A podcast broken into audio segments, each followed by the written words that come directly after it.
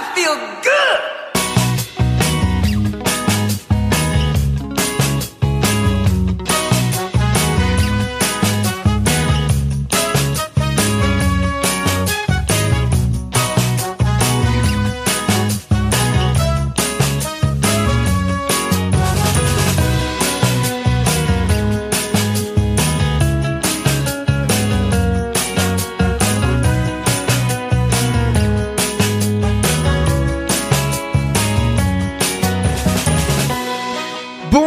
Tous et bonjour à toutes, je m'appelle Yann et j'ai l'immense plaisir de vous retrouver comme chaque semaine pour ce tout nouveau numéro de l'émission qui vous veut du bien, ça s'appelle Bulle de Bonheur.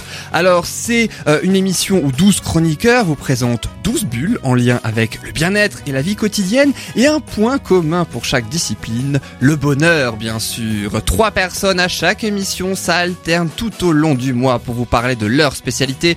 Il y en a pour tous les goûts, on parle de sophrologie, on parle de films et de séries télé, d'informatique et bien d'autres. Et voici justement les trois autres thèmes, ceux qui vont nous occuper aujourd'hui. On commencera dans quelques instants avec l'amour et le mariage. La rubrique s'appelle Bulle d'amour, présentée par notre organisatrice de mariage. Elle s'appelle Manuela. Salut Manuela. Salut Yann, salut les filles, bonjour tout le monde. Alors dis-nous de quoi vas-tu nous parler aujourd'hui? Alors aujourd'hui je vais parler d'un des sujets qui est très important pendant un mariage, c'est l'ambiance du mariage et notamment tout ce qui tourne autour de la musique. Donc, ouais. Effectivement, très important, comme le traiteur la dernière fois. hein. Oui. C'était il y a trois semaines. Là, aujourd'hui, c'est donc la musique et ce sera dans quelques instants. Ne bougez pas. Et puis après une première pause musicale, on parlera d'un tout autre thème, l'aromathérapie, grâce à notre aromathérapeute, Sylvie. Salut Sylvie. Bonjour Yann, bonjour les filles, bonjour tout le monde. Salut, Sa salut. rubrique s'appelle Bulle d'arôme. De quoi vas-tu nous parler aujourd'hui? Aujourd'hui, euh, étant donné qu'on est grosso modo à une semaine de la rentrée, on va parler des huiles essentielles pour une rentrée zen et en pleine forme. Et effectivement, on en a bien besoin. Et ce sera tout à l'heure. Merci Sylvie. Après une autre pause musicale, on parlera de communication non violente, plus connue sous le sigle CNF, grâce à Annick. Salut Annick. Salut Yann, bonjour les filles, Salut bonjour les auditeurs. Ta rubrique s'appelle le bonheur de communiquer en conscience, mais de quoi vas-tu nous parler aujourd'hui? Eh bien, je vais parler des besoins. Comme la dernière fois, je vais, je n'avais pas terminé ma rubrique. Effectivement, tu avais plein de choses à dire, donc tu fais un petit peu Voilà. les besoins en CNV2 C'est ça. aujourd'hui. Donc, Exactement. Merci Annick et ce sera un petit peu plus tard dans cette émission. Et puis juste après ta chronique Annick, il y aura la traditionnelle rubrique le bonheur de recevoir et aujourd'hui notre invité c'est Jean Wagner, il est maraîcher bio à Egisheim. Alors bulle de bonheur, c'est parti tout de suite dans la joie et la bonne humeur bien sûr. Et juste avant de commencer Bulle de Bonheur, on rappelle que tout ce qui est dit dans cette émission, ce sont nos propos, nos avis et nos opinions à nous et en aucun cas ceux de la radio qui n'en est pas responsable. Alors Manuela, Sylvie et Annie, comment ça va aujourd'hui Bah, Ça va super bien. Ça va. Contente de se retrouver comme d'habitude. Mais oui. Ouais. En plus, vous, vous avez une sorte de privilège quand même dans cette émission puisque aujourd'hui, eh bien, on célèbre la 20e émission Oh, de bah, Bulle de Bonheur. pas, tu vois. Eh oui, c'est peut-être un Chouette. détail pour vous, mais pour nous, ça veut dire beaucoup. Oh En là tout là. cas. Eh ouais. Non mais c'est vrai, ça fait 20 semaines donc euh, ainsi Déjà vous- 20, 20 émissions. Eh ouais, 20 semaines cool. que les 12 chroniqueurs euh, que constitue ainsi cette émission alternent hein, tout au long euh, donc euh, du mois Euh, et vous terminez un cycle d'ailleurs hein, puisque tout le monde est passé euh, donc jusqu'à euh, aujourd'hui. Alors est-ce que chacune vous êtes déjà rencontrée lors d'une émission? Je crois que oui. Alors moi j'avais déjà vu, euh, j'étais- j'avais déjà fait une émission avec Sylvie. Par contre, Annick c'est notre première. Ah, Ah, ouais, vous c'est votre rencontrez- première. Ouais. Sylvie et Première, comme Manuela sont, vous, c'est la première émission avec vous, l'une et l'autre. Pour toi Ah, oui, mais, je- tout, Il me Oh, semble non. pas, Sylvie. il me, il me semble pas, non. Il me Ah, semble que mince. c'est la première fois. Il Oui. me semble même que Sylvie, que Annick, elle a, elle a été la seule personne jusqu'à aujourd'hui que vous n'avez pas rencontrée dans cette émission. Voilà. Eh ouais. Eh ben, et Donc, oui. C'est la première fois, toutes les deux, eh oui, Annick et Sylvie. Ah ouais, mais je suis tout étonnée. Je pensais qu'on avait ça se déjà voit, fait ça se voit, ensemble. effectivement, ça se voit. Mais en tout cas, 20e émission, vous avez ainsi le privilège de faire la 20e. euh, donc, et puis cette 20e, eh bien, euh, quelque part, on est content de se retrouver, mais un petit peu triste parce que c'est la fin de l'été, puisqu'on arrive Ouais, bientôt dans bientôt quelques jours. rentrée, Eh oui. Et justement, Sylvie, tu vas nous parler Oh, dans quelques instants de- des huiles essentielles de rentrée. Donc toi, tu es aromathérapeute, hein, Sylvie, c'est ça Oui. de métier, hein, c'est bien ça. hein. Oui, oui, c'est ça. Depuis combien de temps? Depuis euh, trois ans maintenant. Trois ans, donc Ouais. aromathérapie. J'utilise les huiles essentielles depuis bien plus longtemps, mais installé aromathérapeute à Colmar depuis trois ans. Et toi, Annick, tu parles de communication non violente depuis combien de temps? Depuis 18 mois. Ah, c'est récent quand même. Oui, c'est récent. Sachant que l'émission a six mois, ça fait un an avant le début de l'émission, donc que tu as commencé la communication non violente. C'est une passion pour toi? C'est une passion. Ou un intérêt en tout cas, euh, un Oui. particulier hein Et tu animes des ateliers, hein, c'est ça, de communication non violente. hein. C'est ça. Et toi, Manuela, tu es organisatrice de mariage, donc. Tout à fait. On dit wedding planeuse ou tu préfères organisatrice de mariage? Je comprendrai les deux, donc euh, vous, vous dites celui qui vous plaît le plus. Non, on va dire organisatrice de mariage. Oui, À ah la oui. française. ouais. J'aime pas trop les anglicismes. Wedding Moi non plus. planner. Mais c'est à Ouais, Manuela de décider, c'est elle qui est wedding Ouais, c'est non, vrai, moi, vrai, je- on peut m'appeler Manuela, on peut m'appeler organisatrice de mariage, on peut m'appeler euh, de plein de façons. Moi, je, je... Manu. Manu. Wesh, Manu. Bah, on va t'appeler Bulle d'amour puisque c'est le nom de ta chronique. Exact. Juste, moi, je te propose d'ailleurs d'y aller tout de suite, hein, ta chronique Bulle d'amour autour du mariage.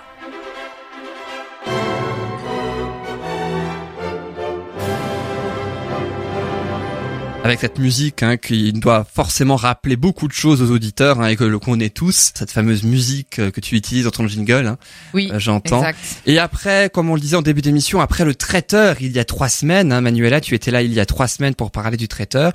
Tu nous parles aujourd'hui d'un sujet euh, passionnant et surtout joyeux.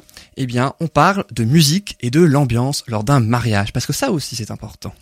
Quand tu veux. Ah, pardon. je sais, j'ai tapé un petit bug, je Elle suis attendait le désolée. lancement. Oui, c'était ça le lancement. T'as une absence tout à coup. En plus, elle me regarde avec des yeux de petit chat, tu sais. Ah, c'est trop drôle.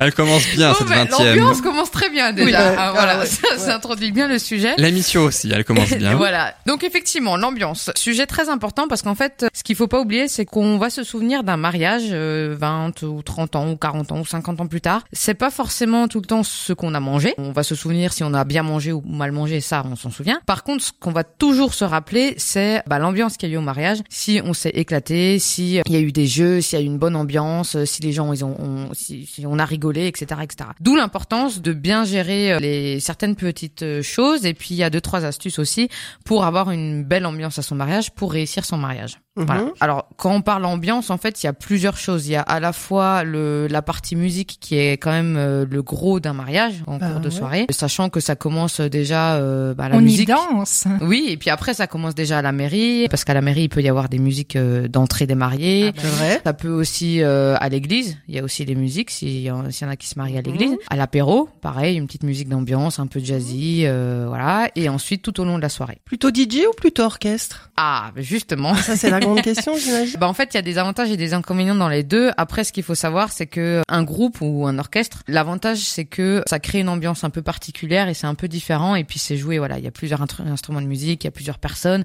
Ça crée une ambiance un peu beaucoup, enfin beaucoup plus conviviale et, et, et ça donne un style et un charme un peu particulier à Ouais, la je soirée. hein.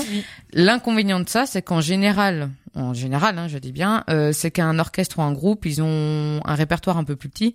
Après, j'ai envie de dire, euh, sur un mariage, euh, on passe pas euh, plus de euh, 150 chansons à peu près dans la soirée. Donc même s'ils ont euh, 500 chansons dans leur répertoire, ça suffit largement. Ouais, Et bah de toute ouais. façon, il y a un travail en amont. Je vais en parler après. euh, euh, Il y a un travail en amont qui se fait avec les mariés Mhm. qui de qui demandent telle et telle chanson, donc les- ils peuvent se préparer. L'autre inconvénient, c'est que bah, vu qu'ils sont plusieurs, c'est forcément plus cher parce qu'en fait euh, le DJ Ah on ouais. paye une seule personne, Bah ouais. et le groupe il faut il y a plusieurs C'est euh, logique. Oui. ouais il y a il y a plusieurs personnes, il y a Déplacement, plusieurs déplacement euh, du matériel aussi. Je pense que oui, tout ça, voilà. ils le font un peu payer plus, malgré euh, tout parce que c'est autre chose comme. oui, euh, donc c'est un peu voilà, c'est un peu l'inconvénient. Après, euh, il peut y avoir des groupes très très bien pour euh, pas, pas trop cher, euh, comme des DJ très bien pour pas trop cher.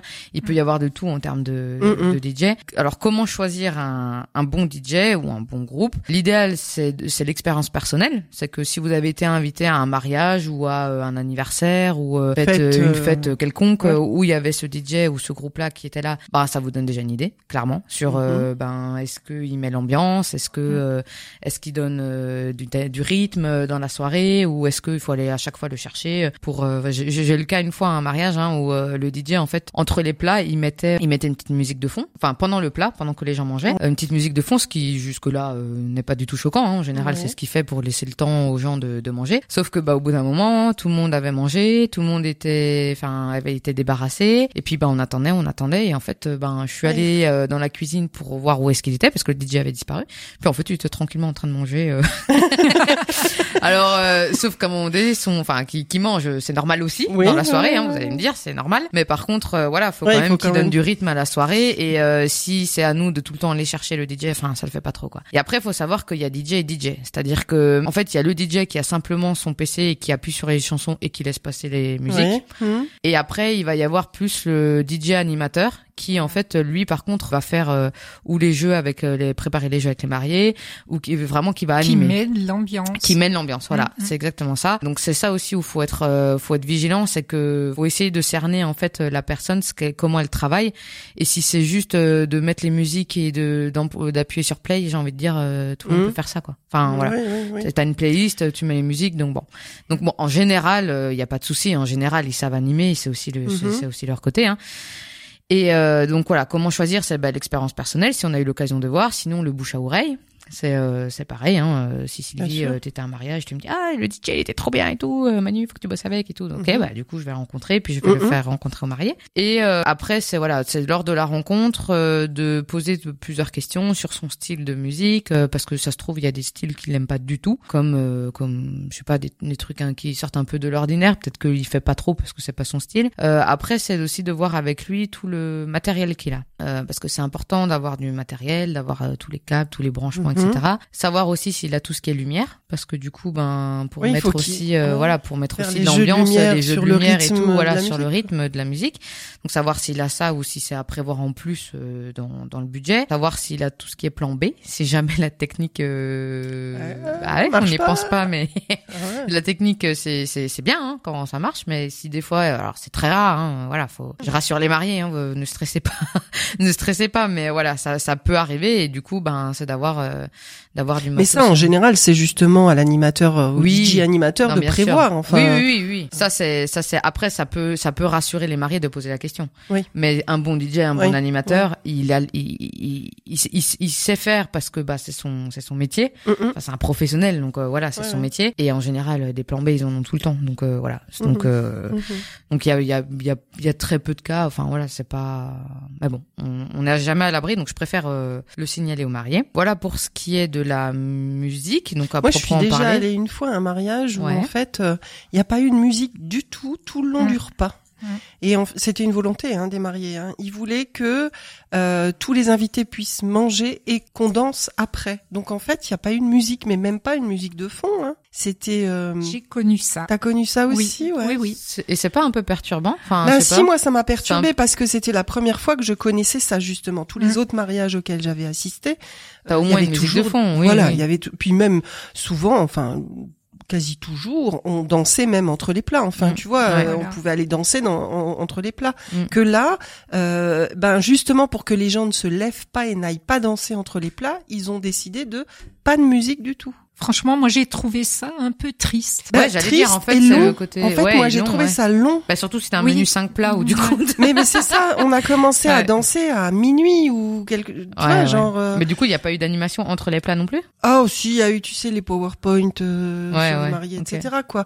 Mais mais c'était quand même un peu longuet, je trouvais. Mais c'est, euh. mais c'est ça qu'il faut. En fait, ce qui est important dans l'ambiance, c'est quand quand je parle d'ambiance, en fait, c'est c'est, c'est très général. Et et une des astuces euh, que que j'ai un jour lu et qu'en fait j'essaie d'appliquer dans dans, dans les mariages que j'organise, c'est d'utiliser les cinq sens des invités. Donc en fait, quand on dit ambiance, il y a tout ce qui est son, donc c'est toute la musique. Il peut y avoir tout ce qui est visuel, donc ça, ça va être bah, les PowerPoint ou les les, les choses qu'on va apporter en fait euh, en, en termes de surprise. Ça peut être aussi euh, bah, tout ce qui est visuel. Il y a aussi de, faire un coin photo par exemple, ah oui. de mettre un petit Ça, canapé ou des petits fauteuils. Ah, euh, et sympa, du coup, c'est voilà de, de, de mettre des, décors Oui, euh, et puis de mettre des petits euh, des petits déguisements et pour que les gens en fait ils s'éclatent. Et puis en fait, euh, on est des grands enfants, hein, donc Bah ouais. donc il faut réveiller ouais, l'enfant en nous. Ouais, et clairement un mariage, c'est en général à ce moment-là qu'il Ouais. est bien bien réveillé. Et euh, donc voilà, ça c'est pour le côté visuel. Il peut aussi y avoir le côté euh, pour le côté gustatif, euh, en fait, de faire des petits euh, un petit candy bar euh, ou un bar de cocktail, etc. Donc euh, de, de faire Mhm. des petits trucs et puis ça, il y a un côté visuel aussi. Donc en fait, c'est quand on dit ambiance, c'est juste que à aucun moment les mari les, les invités, euh, que ce soit en dansant, que ce soit en jouant courant, que ce soit en, en, en émotion aussi, parce que voilà, un PowerPoint, ça peut faire, euh, ça peut faire des émotions positives, mais ça peut faire euh, pleurer, mais de, de joie. C'est qu'en fait, ils s'ennuient à, à aucun moment les invités. Mhm. Et donc du coup, c'est de jouer sur plusieurs tableaux en fait pour euh, pour justement. donc c'est important effectivement de, de les faire danser, de les faire de les faire participer à des jeux ou pas en fonction des gens. euh, voilà. En fait, toute cette partie ambiance, il y a un, un peu comme une mise en scène.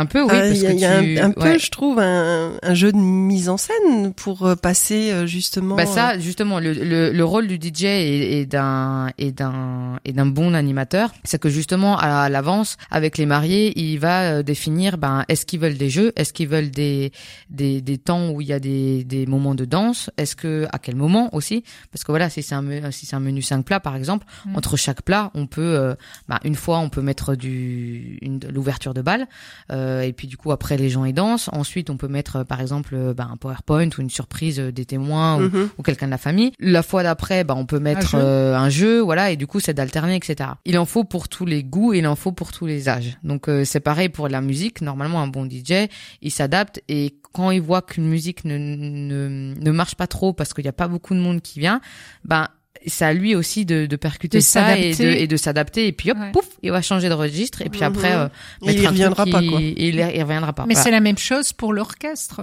Oui, oui, oui. Après, l'orchestre, euh, il, il est peut-être moins dans l'animation. euh, parce qu'un orchestre en général, on va leur dire quel style de musique on aimerait, si on veut plutôt du Ah, jazz, plutôt de tel type, etc. Mais euh, j'étais à un mariage où par exemple il y avait il y avait un chanteur qui est extra et avec ses deux musiciens, mais par contre eux la partie animation ne s'en occupait absolument pas. Ah bon? Donc ça veut dire que ben eux, lui, il chantait et il jouait, il jouait de la musique avec ses musiciens. Ça mettait effectivement une ambiance et un cadre euh, super, Mhm. euh, super sympa et tout. Mais par contre, euh, c'est pas lui qui disait, eh ben maintenant il y a la surprise pour les mariés, etc. Mhm. Donc vu que j'étais témoin à ce mariage, en fait, je m'en suis occupée parce que enfin ça m'éclate et que et que j'aime ça et ouais. puis euh, voilà. Mais c'est vrai que du coup un groupe en général n'a pas ce rôle-là d'animateur. Donc Ouais, ouais, il faut trouver quelqu'un. qui- Ouais, alors après ça peut se faire des fois de manière euh, naturelle euh, ou voilà, c'est euh, Avec un des invités ou un des invités ou même la mariée ou le marié qui décide Ah, euh, qui ah ouais, va qui ah va ouais. enfin voilà ils peuvent aussi Ah oui, participer ça peut être après sympa, euh. Pourquoi pas ouais enfin voilà. sympa, après il y a, il y a plein de choses qui sont envisageables. Après c'est sûr que quand on a vraiment un DJ animateur ben si c'est un très bon euh, si c'est un bon animateur DJ euh, ben il, il fait toute cette partie là donc euh, voilà c'est lui qui qui sait quand est-ce qu'il va euh, enchaîner les quand il va enchaîner euh, telle et telle musique quand il va enchaîner les jeux à tel à quel moment. Parce qu'il aura il saura aussi déjà quand le menu. Et il aura vu aussi avec le traiteur euh, à quel moment il peut lancer tel jeu. Parce que là le traiteur il lui dit bah là t'as 20 minutes de temps. Donc hop tu- voilà. Donc du coup le DJ il s'organise. Et en général euh, ça se goupille super bien parce que parce que du coup le DJ est en phase avec le traiteur etc tu vois Ouais, c'est marrant parce que quand on assiste à un mariage, on, on, on pense pas à tout ça. Enfin, moi, j'ai pas pensé que le DJ allait se coordonner avec le. Ah non non non, mais on n'y traiteur, pense pas, mais en même temps, euh, ça Mais paraît tellement vrai, ouais. naturel quand Bah c'est oui, fait dans voilà. un mariage. Mais en même temps, si le DJ maintenant il, il a un jeu qui dure, euh, je sais pas, euh, 15 minutes, même si en général un jeu au max ça doit durer 10-15 minutes et même tout ce qui est PowerPoint et tout, parce qu'après au bout d'un moment les gens ils s'ennuient. Ben du coup, euh, en fait, euh, le, le si, si maintenant le traiteur, euh, ben en fait, euh, il y a juste le trou normand, le trou normand par exemple qui arrive euh, 10 minutes après, bah lui s'il a programmé un jeu de 15 minutes ou quelque chose, enfin une animation mm, en mm. tout cas de 15 minutes, bah du coup ça va poser problème. Donc c'est important de savoir tout ça à l'avance quoi. Ouais, ouais. Mais voilà, comme dit, tout ça c'est des choses que le DJ il, il, il demande avant et il veut savoir aussi le déroulé de la soirée, euh, à partir de quelle heure il vient, etc. Et euh, par rapport au, au jeu, pareil, il y a plein plein de, de possibilités. Il y a le traiteur qui peut en proposer, parce que voilà, euh, le traiteur.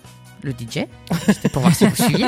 Bah, le traiteur aussi peut faire goûter des petits trucs. Oui, oui, bah, quoique ça peut être une animation, ouais. effectivement, ouais. Euh, après, voilà, on trouve des jeux un peu partout, sur Internet, etc.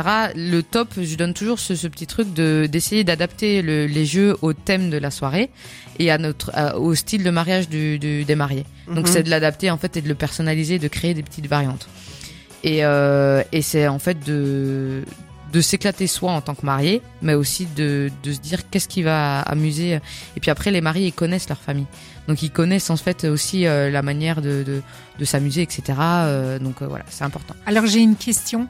Il y a un thème particulier lors du mariage? T'es pas obligé, c'est pas une obligation, mais par exemple, euh, tu peux avoir des thèmes voyage, un thème euh, Ah oui. champêtre, euh, un thème, euh, voilà. Mais du coup, euh, et du coup, tu fais, tu fais euh, ta déco et un peu tout ton style de mariage autour de ce thème-là. Euh, mais après, t'as aucune obligation. Après, il y a des gens qui qui n'ont pas de thème, mais par contre, qui veulent du rouge et du blanc, donc tout tourne autour du rouge et du blanc. Il y a, y, a, y a aucune obligation dans les mariages, c'est ce que je disais encore, parce qu'on me disait ah, c'est compliqué et tout. Je dis ouais, mais il y a aucune obligation à part de faire la cérémonie à la mairie pour que légalement vous soyez mariés. Oui, oui, oui. que éventuellement à l'église aussi voilà il y a un protocole et tout si vous vous mariez à l'église. Mais sinon euh, il y a aucune euh, voilà. Même pour le traiteur euh, si vous voulez faire euh, barbecue party le soir de votre mariage ben voilà Mm, c'est mm, possible hein. donc voilà. pourquoi donc c'est pareil pour c'est pareil pour la musique c'est pareil pour pour l'ambiance pour les jeux pour à quel moment on les fait comment etc et euh, et c'est justement de, de créer cette ambiance et de créer des petits des petites choses. Et puis il y aussi avoir le feu d'artifice. Il peut aussi y avoir le lâcher de lanterne sous certaines conditions bien évidemment parce qu'il faut les autorisations du lieu de réception et aussi de de, de la mairie euh, du, du lieu de réception. Donc voilà il y a y a y y a pas mal de choses à, à savoir. Mais en tout cas il y a moyen de s'éclater euh, pour faire une bonne ambiance et, euh, et en fait, j'ai juste envie de dire aux mariés, euh, éclatez-vous en préparant euh, le le- le- l'ambiance et tout ce qui va aller autour de, de, de ça et, et avec le DJ. Faites en sorte que euh, ben, tout le monde s'amuse et C'est que une vraie source de créativité. ouais, sympa, tu peux faire quoi. tellement de choses. Ouais. C'est c'est top. C'est euh, et- Mariez-vous, vous, ne- vous ne vous marierez qu'une seule fois. Enfin presque. normalement. Mais pas toujours C'est le mot seule qui fois, me mais- manquait Ouais. normalement. mais euh, je, je- c'est tout ce que je souhaite aux mariés, c'est qu'ils se marient Ouais. qu'une seule fois. Et pour ceux qui se remarient, que ce soit la dernière. Voilà. Après, on peut même se, se remarier avec la même personne. Il y en a qui font. Oui, il y en a un- qui font ça, ouais. un Tous mariage, les 10 ans ou au bout de ouais, 20 un ans, nouveau ils se mariage. remarient. ils font Ça t'est fête. arrivé Non, pas encore. Mais ça me, ça me plairait bien parce que du coup, le couple, ils se connaissent super bien. euh, Ils ont, ils ont vécu tout un tas de choses et du coup, ça donne un côté, euh, je pense que quand t'as un couple qui a vécu 20 ou 30 ans ensemble, ils ont eu des enfants, ils ont fait plein plein de projets, ça donne donner un côté un peu émotionnel euh, super intéressant. Donc euh, ouais, ça peut être bien. Ça peut être bien. Et j'ai juste oublié de parler un- d'un petit détail concernant le budget du DJ et animateur. En règle générale, ça se situe, alors la fourchette est assez grande, entre 350 et 1500 euros en général, Selon le DJ, j'imagine. selon le DJ effectivement. Et en moyenne, en France, on, de- on, on est à 800 euros à peu près. Après, ça peut varier en fonction des horaires à la, auxquels euh, il vient, en fonction du matériel, euh, ce qu'on disait avant, les lumières s'il en a ou pas, Mhm. le, le- la dispo, etc. Enfin voilà, ça dépend de. Et tu sais à peu près la part euh, du budget pour le DJ euh, dans un mariage en moyenne, hein, évidemment. Ben, vu que si tu comptes euh, qu'en moyenne un mariage français c'est entre 12 et 14 000 euros, euh, tu, je te laisse faire le calcul. Parce que là, Ah ouais.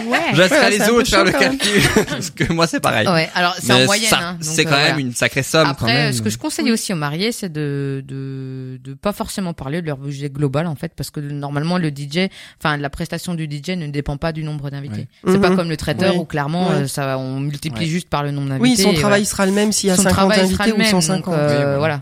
Que le DJ, euh, s'il a l'habitude de demander 1000 euros, que ce soit pour un mariage de 10 000 ou un mariage de 30 000, euh, je veux dire, voilà, et, et lui, il fait sa presta, il sait pourquoi Ouais. il l'a fait. Et Ah oui, voilà. c'est sûr. Bon, en tout cas, merci beaucoup Manuela pour cette Bah, belle chronique, cette belle bulle d'amour. Éclatez-vous Voilà, les avec euh, et la musique invités. et l'ambiance. Et justement, on va en écouter de la musique et qui sait peut-être que euh, la musique que l'on va écouter dans quelques instants, à mon avis, elle est dans pas mal de playlists lors des mariages. Je vous laisse la surprise. Et puis juste après, eh bien, ce sera à ton tour, Sylvie, de nous parler aromathérapie avec les huiles essentielles euh, de rentrée. On se retrouve juste après cette chanson, juste après cette musique. À tout de suite dans Bulle de Bonheur.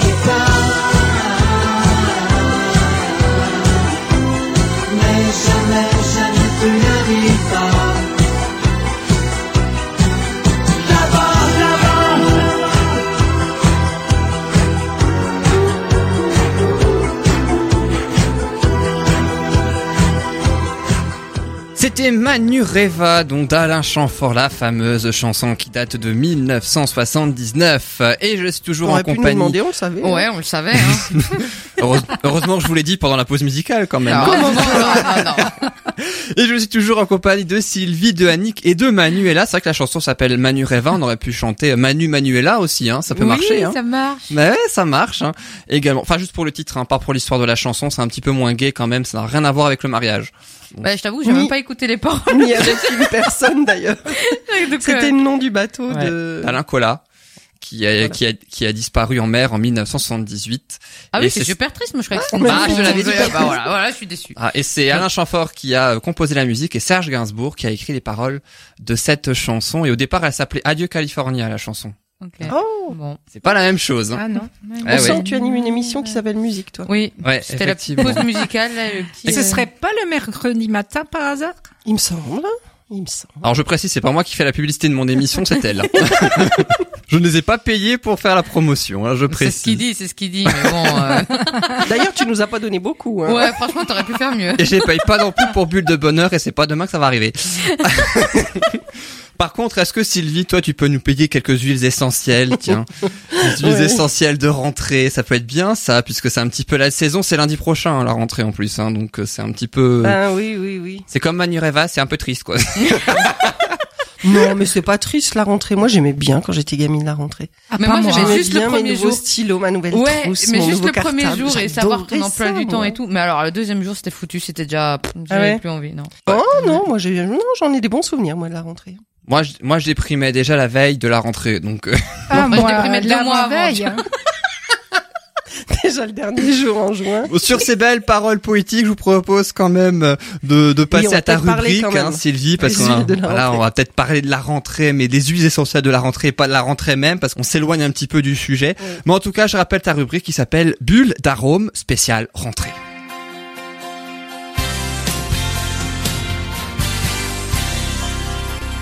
Alors Sylvie, dis-nous tout sur ces fameuses huiles essentielles pour une rentrée en pleine forme. Alors, pour une rentrée au top, trois choses. Pour une rentrée zen, les huiles essentielles qui vont détendre et déstresser. Vous savez qu'il y a quand même beaucoup, beaucoup de jeunes qui, avant la rentrée scolaire, puis les parents aussi d'ailleurs, j'allais dire, du et les boulot, parents oui, aussi, oui, il y a ouais. pas que les, il y a pas- a que les enfants. Stressent quand même beaucoup hein, euh, avant de reprendre les cours.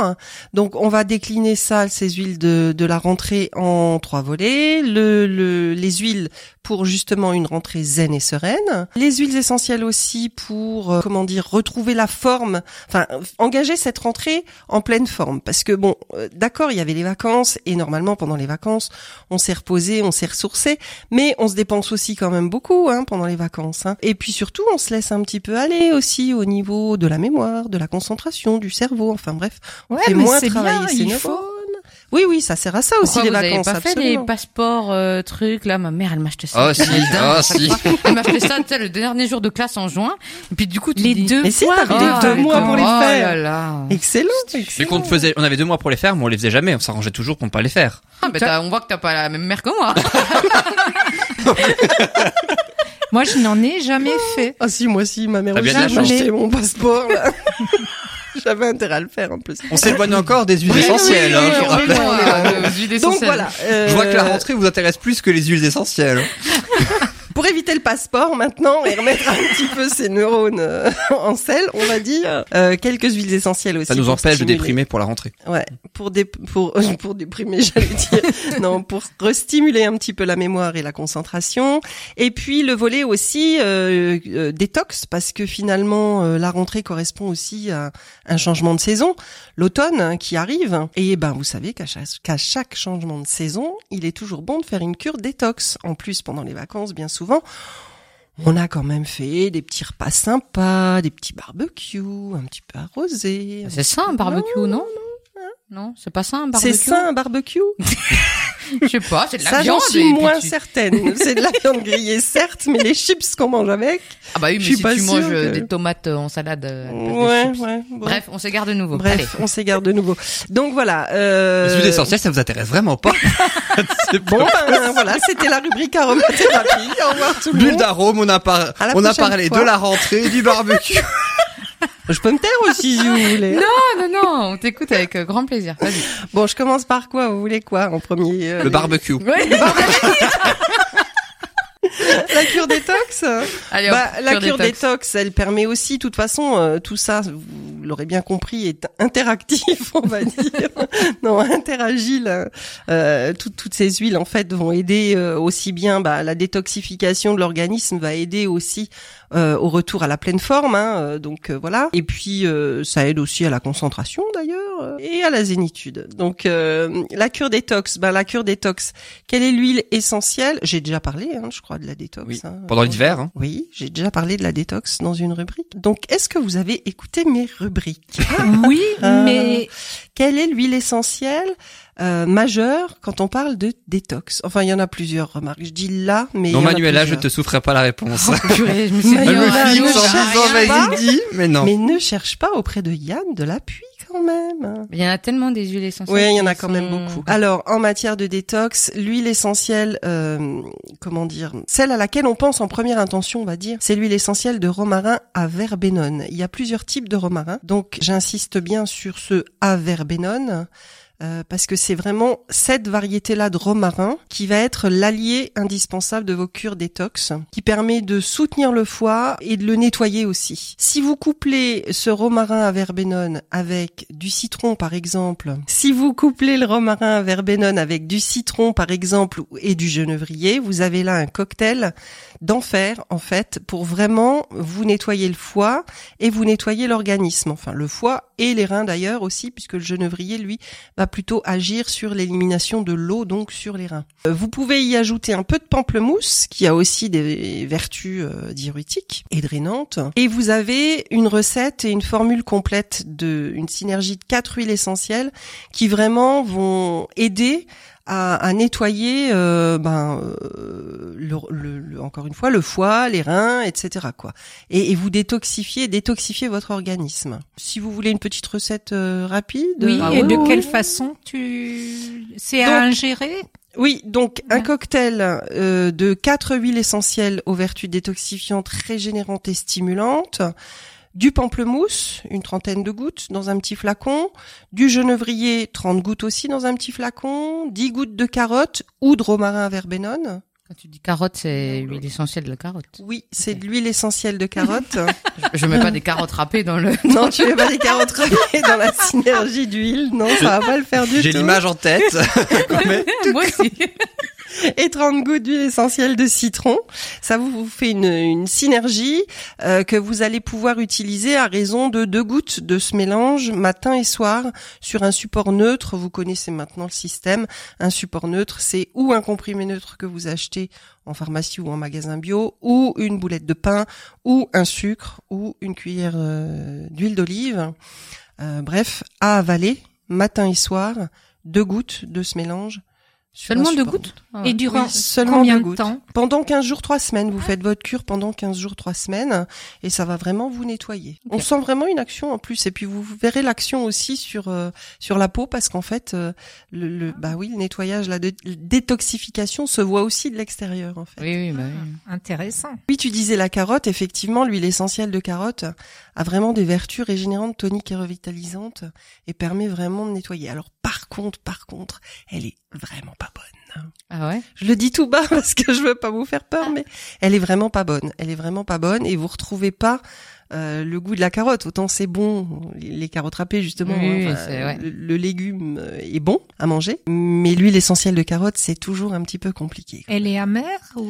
Non, amère c'est pas le mot, mais elle est très herbacée. en- Enfin, Il n'y a pas de a- terme, en fait. elle a un goût. Ouais, c'est difficile à, à Mais là, du coup, décrire, mélangé mais elle a avec- un goût particulier vraiment. Mélanger avec les autres, du coup, c'est pas gênant. Enfin, Ben non, tu- puisque en oui, plus oui. dans le mélange euh, là, il y en a que 10 gouttes et donc dans 30 gouttes de pamplemousse, citron et genévrier, on va à peine la sentir. Mais euh, mais pure par exemple, euh, enfin moi je recommande jamais de l'utiliser pure en fait. Déjà parce que elle est quand même très puissante hein, euh, elle régénère les cellules du foie et elle est vraiment très puissante, mais parce qu'au goût bah, elle est pas très bonne du tout. Donc euh, soit cette formule, soit si vous voulez une autre petite formule, ben romarin à verbenone hein, dont j'ai parlé tout à l'heure, le citron, la carotte encore, euh, tout ça dilué dans une huile alimentaire. Là, cette fois-ci, huile Mhm. d'olive, hein, euh, principalement, c'est quand même celle qu'on recommande bien souvent. Et puis vous prenez 4 à 5 gouttes de ce mélange sur le dos de votre votre main, vous mettez 4 à 5 gouttes sur le dos de votre main, puis vous lapez en fait. Vous léchez le dos de votre main. D'accord. Manuela me regarde avec un regard étrange. C'est vrai que ça doit- donne pas forcément envie au premier abord. Ça pouvait se On a- lécher comme ça si, sur la... si, on peut les laper sur le dos Ah, de mais la ça main, peut comme être, les chats. tu ça Il n'y a pas de précaution d'usage en faisant ça Bah, ça va pas Euh, à la part avoir les mains hein. propres, euh, mais ça, euh, ça coule de source. A priori, ça donne pas forcément envie. mais- Ah, ça peut être... euh, Bah si, pourquoi? En fonction du contexte.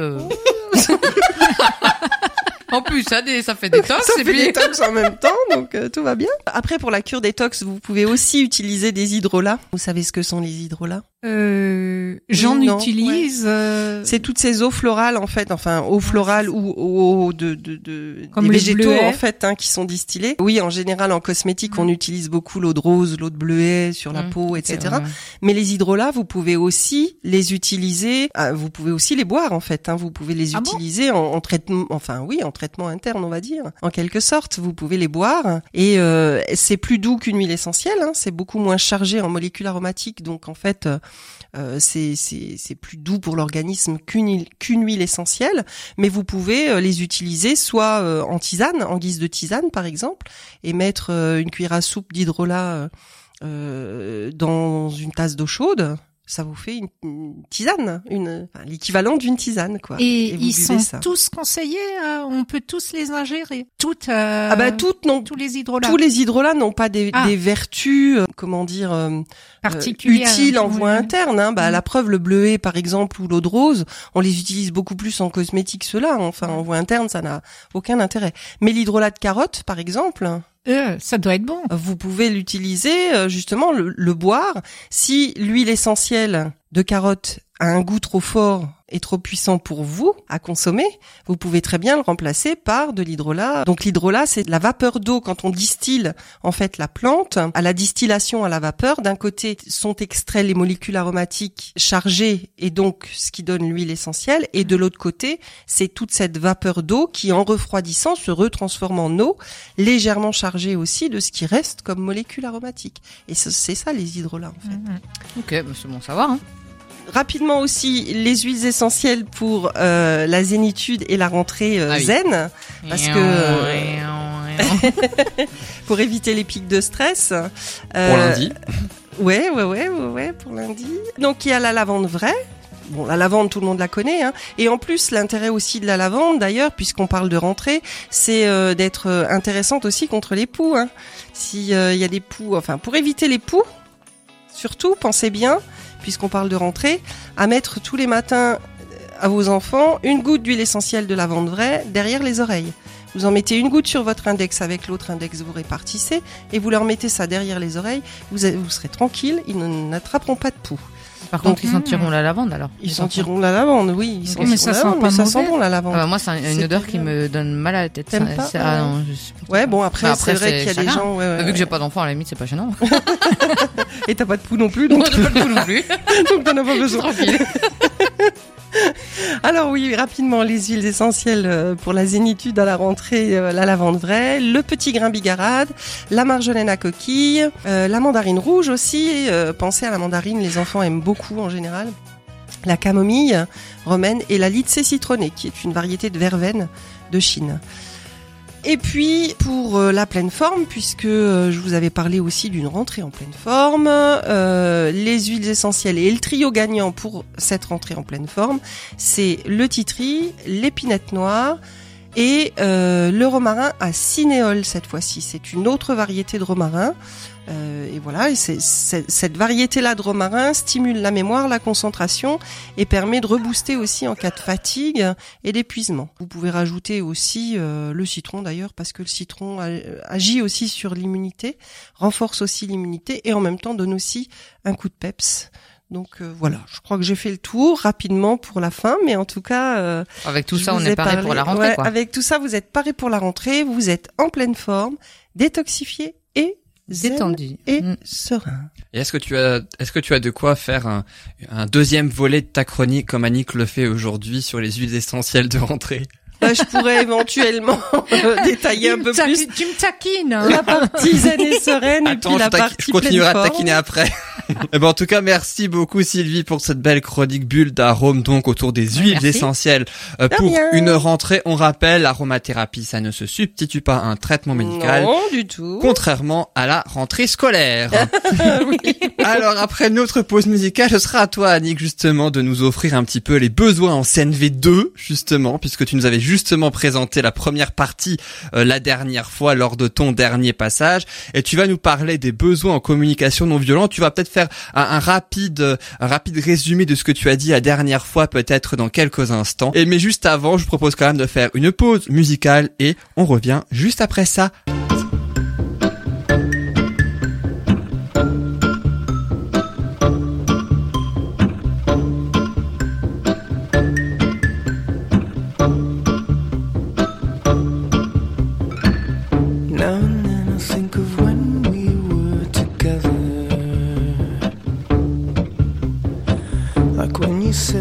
So happy you could die.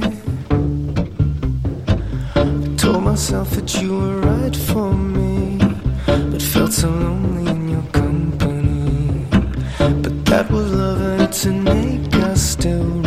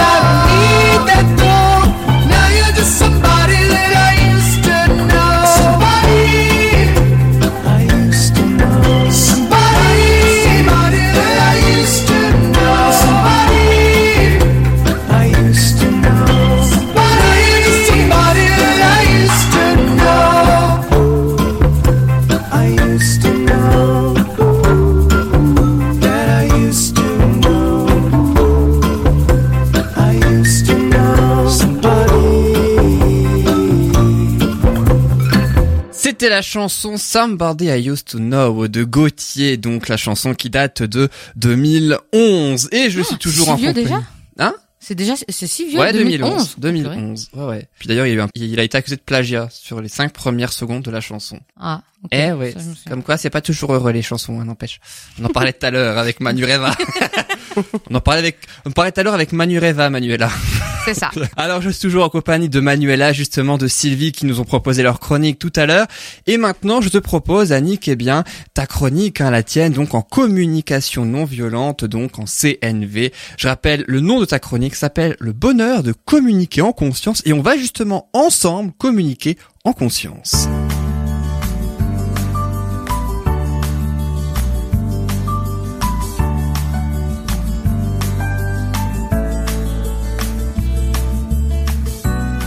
Alors justement, quels sont les besoins en communication non violente, Annick? Dis-nous tout. Je rappelle donc pour les auditeurs qui nous rejoindraient seulement maintenant, tu avais déjà fait une première partie le mois dernier lors de ta dernière participation. Oui, tout à fait. Alors la dernière fois, je vous ai parlé de des besoins. Je, je vous ai dit qu'ils étaient universels, c'est-à-dire communs à tous les êtres humains, qu'ils étaient abstraits, c'est-à-dire qu'ils n'étaient pas liés à une personne ou à une situation. J'ai parlé aussi des recherches de Marshall Rosenberg dans le domaine, hein, qui, s'est euh, appuyé sur les travaux d'Abraham Maslow. J'allais Euh, justement te demander si ça avait un lien avec la pyramide des besoins. Ah Oui, oui, oui, oui, oui, tout ça, à fait. ouais, Il s'est appuyé là-dessus, et puis aussi euh, sur les travaux d'un économiste chilien, Max Neff. Et tout ça, il a élaboré, il a affiné tout au long Mhm. de, de sa vie hein, euh, les besoins qui ont été classifiés donc euh, par catégorie. Et il y a une multitude de besoins, et en fait, euh, à chaque euh, chaque moment que que nous vivons, il y a un besoin. Tout ce que nous faisons, il y a un besoin. C'est la vie qui nous traverse, qui s'exprime à travers à travers nous. Et, et- sauf que, euh, mais je vais en parler un petit peu plus loin. euh, donc, Alors, euh, Mais justement, euh, il y a aussi, tu parlais des besoins, qu'il y a beaucoup de besoins. Il n'y a pas que ça. Rappelle-nous les composantes peut-être de la communication non violente. Ça a été l'objet de l'une de tes chroniques il y a vrai. quelques mois maintenant. Alors les besoins, c'est la, la troisième euh, composante euh, de, du processus donc de ma- élaboré par Marshall Rosenberg. L'OSBD, hein, c'est bien yes, ça. hein, tu ouais. commences à connaître, Yann. Ah bah à force. Alors l'observation, les sentiments, les besoins et la demande ou les demandes, demande faite à soi-même ou à, à l'autre. Je vais Et là, tu nous parles des besoins, hein, donc hein, le- Mhm. la troisième lettre, hein, donc Voilà. du sigle. J'avais donné quelques quelques exemples aussi hein, de de besoins, mais ça euh, rapportez-vous euh, à l'émission précédente. Je vais pas La chronique, tout effectivement, hein, vous pouvez écouter la chronique. C'est juste un rappel pour celles et ceux qui, en écoutant cette émission-là, Voilà. n'auraient pas euh, entendu ta précédente chronique sur les besoins. Alors, je vais poursuivre donc. Avoir conscience de nos besoins, c'est ce qui nous donne le pouvoir de les satisfaire. Et cette conscience nous permet aussi de nous renseigner sur l'état de l'état de lieu intérieur du moment. À chaque instant, nos besoins sont plus ou moins nourris et nous en avons plus ou moins conscience.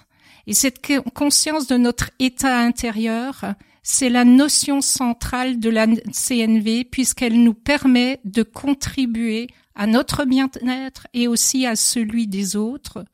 L'intention de base de la CNV étant d'enrichir la vie. Alors les besoins traduisent souvent des concepts hein, tels que l'espace, la liberté, la confiance, la sécurité, l'amour. Mm, aussi, ouais. Ouais, c'est en lien aussi avec les La- valeurs. la reconnaissance, liberté, oui, oui, euh, Et ces concepts sont connus de tous les êtres humains et pourtant ils ne se traduiront pas de la même manière chez chacun. Alors, euh, ce que j'entends moi, par exemple, quand je dis euh, j'ai besoin d'amour, bah, ce ne sera pas compris de la même façon par les personnes de mon entourage. Je vais peut-être mettre le, euh, sur le mot amour là où une personne mettra un autre mot tel que tendresse, douceur, affection ou encore Ah oui, compagnie. d'accord, comme ça. voilà. Et en fait, après, c'est de l'interprétation. euh, Les besoins, déjà, c'est de, de réussir à en être conscient. C'est déjà ça. énorme. Alors, en plus de, de le communiquer à d'autres sur ce qu'on veut, euh, C'est compliqué. ouais, c'est compliqué. Ah oui, c'est c'est ce que je disais la dernière fois. hein. C'est à la fois quelque chose, un, un processus qui est très simple, mais qui est très compliqué parce qu'il demande une euh, de toujours toujours euh, s'y atteler quoi. euh, pour, et puis euh, travailler sur soi Et et, être conscient euh, ouais. justement aussi. Parce que... Mm. ben voilà, Ouais, c'est clair. hein. ça demande. Ouais, c'est exactement ça. Alors, donc c'est la raison pour laquelle il est essentiel de savoir ce qui se passe en nous à chaque instant. Enfin, à chaque instant, c'est oui, d'être euh, quand même euh, vigilant finalement. C'est quelque chose de d'essentiel dans la communication. Et nous avons aussi des manières très différentes de satisfaire ces besoins. Si par exemple je te dis euh, j'ai besoin de douceur, moi personnellement, je vais peut-être, je sais pas, m'appliquer euh, de l'huile parfumée sur le corps et Mhm. j'aurai satisfait ce besoin. Toi Ou tu écoutes la bulle de douceur de Patricia aussi. oh, joli Yann. toi peut-être tu prendras un bain moussant, je sais pas. Mhm, mhm. Et puis Ouais, ouais, ouais. euh, Yann, tu mangeras du chocolat. Et t'auras, t'auras Ah, je peux nourri pas ton. aussi je Je l'ai préfère fait que le bain. Je l'ai fait exprès. Hein, On échange Sylvie. Je sais, je sais que c'était pas. euh, voilà, vous échangez? Non, j'aime bien le chocolat, moi. Ah, le mieux, c'est que tu prends du chocolat dans- en même temps que t'es dans ton bain. Des petits carreaux, Oui. euh, la petite musique d'ambiance, bref. Bonjour l'écologie, mais oui. Oui, mais là, on parle de douceur, on parle de... L'écologie, ce sera dans une prochaine chronique, même si j'y suis très attachée. J'ai pris l'exemple de la douceur, mais ça s'applique à, Oui, à tout- à- tout, à tous ouais, les besoins. hein. Ils Ouais, peuvent ouais, être ouais. C'est d'ailleurs, c'est d'ailleurs pour ça que des fois les couples ils arrivent pas à se comprendre parce que Exactement. parce qu'en fait ils, ils expriment ce qu'il a envie mais sauf que l'autre le comprend différemment que ce que c'est exactement ça. c'est ça en fait Comme il y a de multiples solutions euh, pour nourrir euh, ses besoins et, ça, et que ça dépend de chacun, bah, c'est tout l'intérêt de savoir communiquer. Ce qui Euh, pour ça c'est nous effectivement d'abord un travail et- sur nous avant de Euh, voilà. Ouais, Hein. Et donc nous avons tous la capacité de nourrir nos besoins. Le problème, c'est que nous n'en avons pas forcément la conscience, la conscience de leur existence, Mm. ni la créativité hein, pour trouver le moyen de les satisfaire. On l'a pas toujours. Et peut-être même pas l'envie, euh, forcément, de, de faire la recherche ou d'en savoir un peu plus sur nous-mêmes. Donc euh, voilà. Et toutes les actions, toutes nos actions répondent à un besoin. Même si nous n'en avons pas forcément conscience et même si ce besoin ne reste, respecte pas les besoins des autres. Comme par exemple, et je vais vous choquer un peu, le fait de voler ou de tuer. Ça correspond à un besoin. Mhm. oui oui c'est pour la personne qui fait ça c'est Voilà. ça lui Ouais, apporte quelque chose enfin Ouais, et c'est un peu euh, l'intention positive aussi qu'on retrouve en, en PNL. En PNL, on dit euh, tout comportement est généré par une intention positive. Ah bah oui.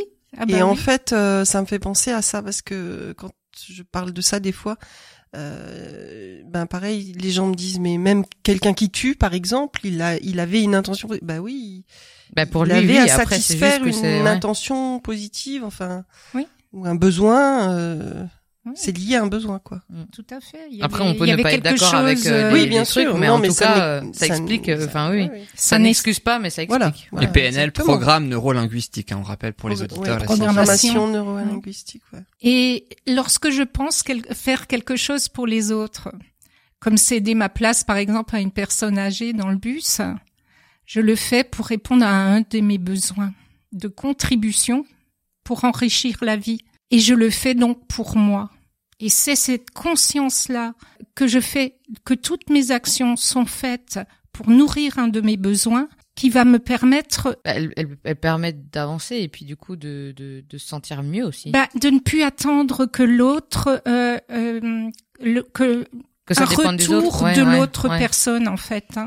Euh, parce que souvent on a des attentes on fait quelque chose on se dit après tout ce que j'ai fait euh, elle est ingrate cette personne par exemple la personne dans le bus euh, euh, à qui j'ai cédé ma place euh, euh, j'attends pas qu'elle me dise un merci tant mieux si elle me donne un merci mais moi personnellement j'aurais euh, contribué à mon besoin euh, de bien de bien-être euh, de bien-être pour moi-même et pour les autres. Et donc cette action là elle m'aura enrichi en, en elle-même et je n'aurai pas besoin euh, forcément d'avoir ce merci. Comme C'est dit d'ailleurs souvent quand on attend des choses euh, des autres qu'en fait Ouais. euh, c'est là où ça pose problème parce que quand t'es dans l'attente en fait t'es souvent déçu et puis après c'est aussi que l'autre ne voit pas forcément l'intérêt de, de faire un retour alors que pour toi c'est important mais pour l'autre personne c'est pas important C'est plus une source d'insatisfaction Oui, d'attendre oui, oui, un oui, retour, clair.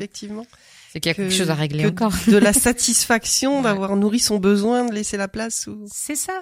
Et, et en fait, euh, quand on est satisfait de, voilà, d'avoir, euh, quand on a la conscience d'avoir nourri un de ses besoins, eh bien, ça nous enrichit et on n'attend rien en retour. Euh, Mhm. C'était pas ce que je voulais dire, ça m'a échappé, c'est pas grave. Ça me reviendra peut-être. Je voulais encore dire quelque chose parce que ça, je venais de le dire. Cette façon de, de voir les choses, elle va modifier aussi mon axe, l'axe dans lequel je vais agir, puisque euh, je vais agir toujours pour satisfaire dans la conscience, satisfaire un de mes besoins et pas avoir besoin que l'autre, euh, voilà, euh, me donne quelque chose en retour. C'est c'est quand même quelque chose de, de c'est un peu complexe, mais c'est en même temps euh, important important d'avoir cette conscience là alors euh, des besoins des besoins il y en a il y en a tant et, et en fait on en a euh, ils nous traversent. Enfin on n'en a pas toujours conscience mais c'est très important de de savoir qu'on peut les satisfaire nous-mêmes. Euh, je peux donc être la ré- la réponse à mes besoins pour Mhm. beaucoup d'entre eux, hein, comme le besoin de reconnaissance, de respect, d'amour, d'attention, de paix, je peux l'apporter, je peux me l'apporter tout simplement. Et c'est d'ailleurs en se l'apportant à soi-même qu'en fait, on autour de nous, après, il y a des choses qui s'ouvrent aussi. Exactement. C'est assez hallucinant et quand, quand on commence à cerner ce truc-là, c'est c'est comme quand tu te mets en couple par besoin d'affection. Je veux dire, euh, enfin, c'est important de partager à deux, mais je veux dire après, tu, tu, tu cette affection, tu peux aussi te l'apporter toi et et du fait. coup de, de faire des choses par besoin, ouais, c'est en attendant des Bah, choses de de l'autre, prendre c'est compliqué. conscience de Oui, ton oui, besoin, oui. hein, c'est ça en Ouais. fait. Euh, Et c'est euh, tous les êtres humains qui ont des besoins. euh, Oui, oui, à- c'est clair, ouais. Voilà, et que chaque action, elle est euh, Lié motivée. à un besoin. Moi, Oui. c'est ça qui me C'est ça. surprend, c'est que chaque action est Chaque- liée en fait On à ne un le sait besoin. pas, on n'en a pas conscience, mais chaque action est liée à un besoin. Si je te fais rire, euh, par exemple, c'est parce que j'ai besoin de, besoin de, de- de partager de peut-être. partager, euh, mais je de, de me sentir Mais drôle. Et... ça. Ouais. Un besoin de partage. Ouais, D'accord. absolument. Hein. Et l'argent, le temps, les gens, les lieux ne sont pas des besoins, mais des ressources. Oui, Ok. d'accord. Parce que souvent oui, on on, dit aux autres j'ai besoin que tu précises, me ouais. comprennes, j'ai besoin que bah non, euh, le besoin comme je le disais la dernière fois, il est abstrait, il ne il, il ne fait intervenir euh, Mhm. personne quoi. Mhm. Voilà. Donc c'est une notion importante parce que si je m'accroche à une solution précise, euh, comme par exemple euh, je souhaite avoir de l'amour d'une personne en particulier, mon conjoint ou n'importe, et si cette personne n'est pas disposée à me l'apporter, à me l'accorder dans l'instant, quand vraiment Mhm. euh, j'ai ce besoin-là, eh bien ça va générer des tensions Parce que je serai attachée au fait que c'est cette personne qui va devoir me nourrir ce besoin Mhm. et l'autre va sentir quelque chose de très fort qui va en quelque sorte endommager un peu la relation. Mhm. Et, et donc, euh, d'où l'importance justement de... Mais comment on peut savoir que l'autre a besoin justement à ce moment-là? Si- s'il demande pas Enfin. Ah ben Ah. voilà, c'est c'est tout Tout le tout l'intérêt de la communication non violente. C'est pour ça que C'est il y a de- le mot communication dedans. c'est Ah. c'est de de faire part de déjà de d'abord les identifier ces ces besoins hein, parce que souvent on les identifie Ouais, pas ouais. et on pense que l'autre il les connaît Mhm. alors que, que nous, on les nous-mêmes connaît. on les connaît ouais. pas hein. Ça, c'est Ouais. extraordinaire et donc dit euh, une fois qu'on les a identifiés bah savoir exprimer son parle, besoin à l'autre si on attend enfin si on souhaite euh, que l'autre euh, voilà Ouais, contribue c'est ça. On peut pas y répondre si on. Ben voilà. On sait pas. Enfin. si on- exactement Bah, si déjà toi tu sais pas et si en plus tu le communiques pas à la personne, c'est, c'est... Ouais. elle est pas médium la personne donc Non. ou- Ouais. Oui, oui, ouais, ouais. c'est, com- c'est Ouais. compliqué. Hein. C'est pour ça qu'il y a le mot communication. et vrai. oui La clé de tout. Et oui Eh oui. Communication. Alors Annie, qu'est-ce qu'il pourrait y avoir hein, les besoins en communication non violente? 3, épisode 3 Non, non, non. Pourquoi c'est Si, déjà oui, la fin fini. Je vois que t'as pas entendu Tu la musique. tome 3 non. non, je l'ai pas entendu. Ah, il peut y avoir. effectivement. Des, des fois, ça peut faire toute une saison, tu sais, l'épisode Mais 3, c'est bien parce que 4. comme ça ta chronique est déjà prête. Grave. Donc on Et- aura un épisode mais- 3 le mois prochain. Mais, mais, la j'ai juste quelque chose à rajouter, Yann. C'est une citation, tiens donc. Alors Ça vas-y, faisait on longtemps qu'on t'écoute. n'en avait pas. Toute âme qui s'élève élève le monde. Et elle est de Gandhi. C'est beau. La nouvelle citation de Gandhi, ce qu'on a déjà eu dans dans Eh cette oui. émission. Bah, il a dit beaucoup de choses euh, très Eh bien, oui. hein, Gandhi. Donc euh, c'est une vraie euh, source. hein. de citations, effectivement, surtout dans cette émission bien-être et vie quotidienne. Et c'est vrai qu'on on ne peut que méditer. En tout cas, merci beaucoup Annick pour ta Merci chronique. beaucoup, le ouais. bonheur de communiquer en conscience et vivement le mois prochain pour le troisième épisode. Alors, dans quelques instants, eh bien, on va se retrouver juste après la dernière pause musicale. Et puis ensuite, ce sera au tour de notre invité dans la rubrique Le bonheur de recevoir. Notre invité, je le rappelle, est Jean Wagner. Il est maraîcher bio à Egisheim. On se retrouve dans quelques instants. Juste le temps de se prendre un vent et on revient juste après ça. Vous allez comprendre. À tout de suite.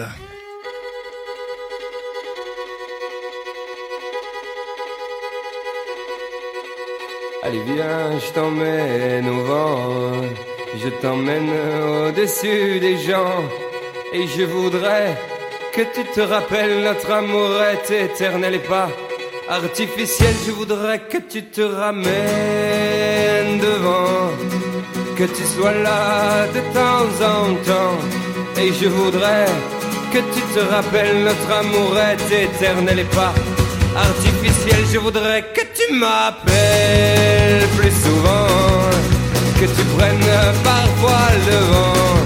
Et je voudrais te rappelles notre amour est éternel et pas artificiel. Je voudrais que tu sois celle que j'entends. Allez viens, je t'emmène au-dessus des gens. Et je voudrais que tu te rappelles notre amour est éternel, artificiel.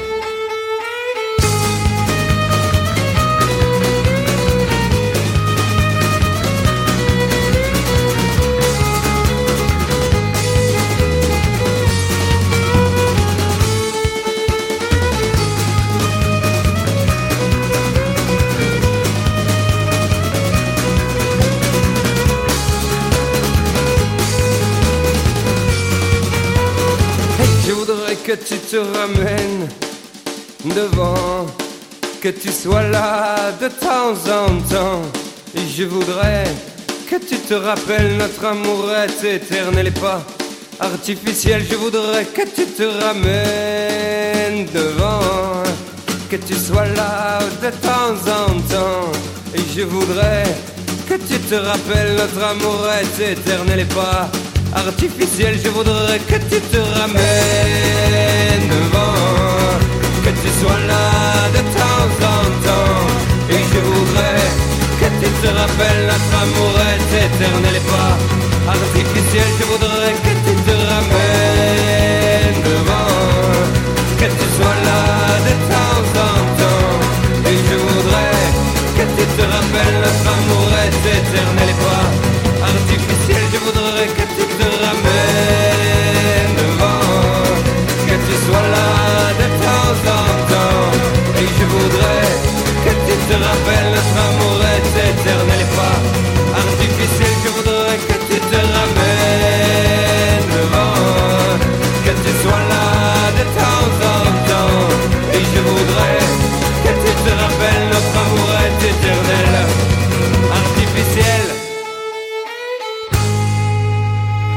voilà, nous nous sommes donc pris un vent, comme je le disais. Je t'emmène au vent de Louise Attaque, donc pour cette dernière pause musicale. Et je vous propose maintenant la traditionnelle rubrique, la fin euh, donc de cette émission. On termine toujours cette émission de bien-être et de vie quotidienne par un invité. La rubrique s'appelle Le bonheur de recevoir, et c'est justement maintenant.